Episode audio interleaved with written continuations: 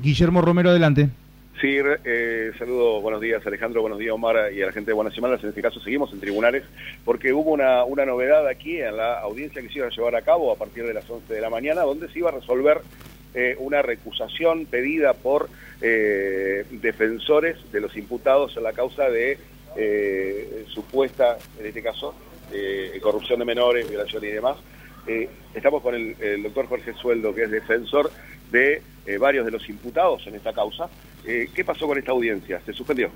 Se prorrogó, la, la- o sea, se fijó otra otra hora de la misma que va a ser a la hora de la tarde, a las cuatro y media.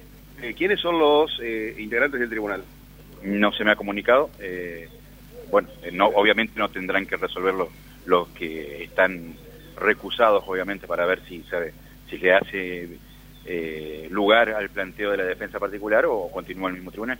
Así que a partir de qué hora entonces estaría pautada esta nueva... Cuatro y media. 16.30 en la misma sala.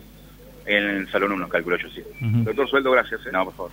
Ahí tenemos la palabra del abogado eh, Jorge Sueldo, que es defensor público de nueve de los imputados aquí en esta causa, que en estos momentos venían todos a, a esta audiencia que iba a ser celebrada a partir de las 11 de la mañana, la cual ahora se prorrogó para la hora 16.30 aquí en el salón número uno del edificio de tribunales. Alejandro. Gracias, Guillermo.